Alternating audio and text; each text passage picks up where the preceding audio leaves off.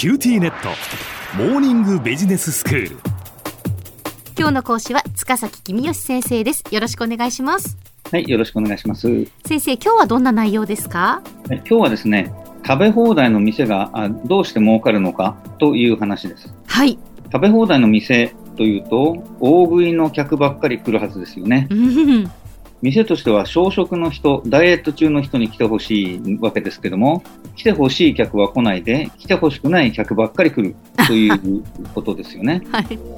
えーそんなことでは食べ放題の店は潰れちゃうんじゃないかとお心配している人もいると思いますが、実際はそうではないですよね。そうですよね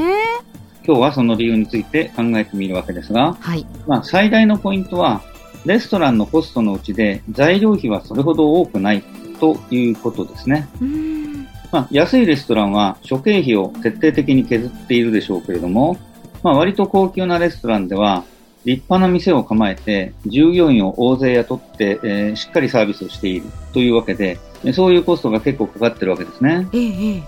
レストランは、そもそも客が一人も来なければ材料費はかかりませんけれども、それ以外のコストの分はしっかりかかるので、その分だけ赤字になるわけです。はいその金額を固定費と呼んでます。うん客が来ても来なくても同じ費用なので固定費と呼ぶわけですね。そうですね必ず出ていくお金ってことですよねそうです。固定されてる。うんで一方で、材料費は変動費と呼びます。客の数によって費用が変わるので、まあ、変動費と呼ぶわけですね。はいではじめに、食べ放題ではない普通のレストランについて考えてみましょうんう。定食が1人前1500円という店で、材料費が1人前500円だとします。ええ客が1人も来ないと固定費の分だけ赤字になりますが、客が1人来るたびに収入が1500円増えて、費用は500円増えるので、差し引きして1000円ずつ赤字が減っていくわけですね。で、この、えー1人当たり1000円のことを、お粗利益と呼びます。はい何人客が来ると赤字がなくなって、えー店全体が黒字になるのかというのは、固定費の金額を粗利益で割ればいいわけですね。うんそうすると何人来ると赤字が消えるよっていうことが計算できる。で、これを損益分岐点と呼んでます。はいで例えば、1500円の定食を出しているレストランが3000円で食べ放題を始めたとしましょええう。客は3人前食べるとします。客としては3000円で4500円分の料理が食べられるわけですから、まあ大満足ですよね。ですねでも、店も満足してるわけです。うん客が3人分食べても材料費って1500円しかかからないですよね。うんで収入の3000円から材料費の1500円を引くと、1500円も粗利益が稼げるわけです。客1人当たりの粗利益は、食べ放題にして大食い客が来たことによってむしろ増えたわけですね。なるほどまあ、あの、これが今日のお話の主な点ですが、それ以外にも食べ放題の店にはいろんなメリットがあります。はいまず、客が満足するので、大勢の客が来るということです。うんうんさっき言ったように、お店は空いていれば、その分粗利益はゼロですが、客が来れば、その分だけ、粗利益の分だけ、店の赤字が減っていって、黒字が増えていくということなんで、客席の稼働率がちょっと上がっただけで、店の利益ってすごく大きく増えるんですね。うん例えば、固定費が15万円のレストランで、客が100人来ると、1人当たり1500円の粗利益ですから、赤字が消えます。損益分岐点ですね。客が101人来ると、利益が1500円。客が102人来ると、利益が3000円出るわけです。うんさて、食べ放題の店には、ビュッフェスタイルの店も多いですね。ええで、これにはさらに多くのメリットがあります。うんまあ、すぐ思いつくのは、注文を聞いたり、料理を皿に盛り付けたり、客席まで運んだりする人件費がかからないということですね。そうですねそれから、客が店に入ってからすぐに食べ始めますよね。はいなので、えー客が店にいる時間が短くなって、次の客を受け入れることができるということも重要です。うんえーそれ以外にもいろいろありますが、まあ、大事なのは、注文が来る前から料理を作ることができるということでしょうね。ああそうかそうですねレストランのシェフはランチタイムだけ猛烈に忙しくて、それ以外の時間は比較的暇にしているわけですが、ビュッフェスタイルだと何を作るのか自分で決めて、それを朝から作ればいいわけですから、一日中効率的に働くことができるというわけですね。うん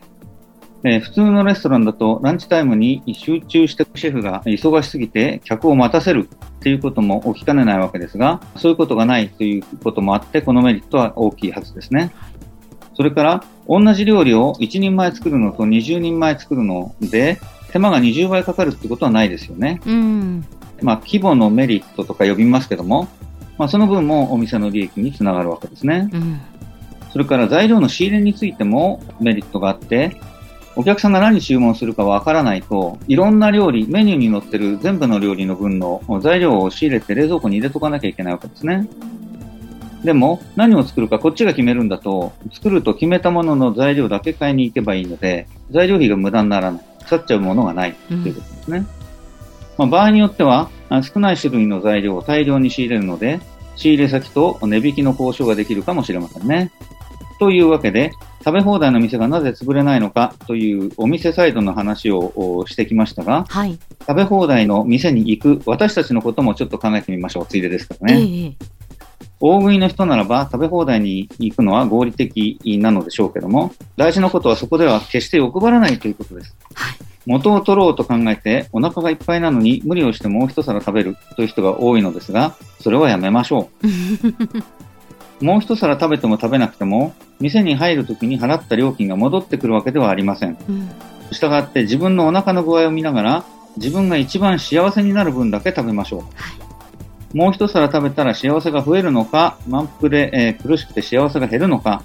それだけを考えながらおかわりをするかどうかをうん決めるのが正しい意思決定なわけですね。はいはい。まあ、人によってはカロリーの取りすぎということもお考えた上で、えー何皿食べるかをお決めた方がいいっていうこともあるかもしれませんけどね。うん、そうですね。まあでもあくまでも、えー自分のお腹の具合を見ながら何が幸せかっていうことで決めた方がいいよっていうことですね。そういうことです。はい。では先生今日のまとめをお願いします。食べ放題の店は客一人当たりの粗利益が大きいので、大食い客ばかり来ても儲かるのです。レストランのコストに占める材料費の割合がそれほど大きくないからです。今日の講師は塚崎君吉先生でした。どうもありがとうございました。はい、ありがとうございました。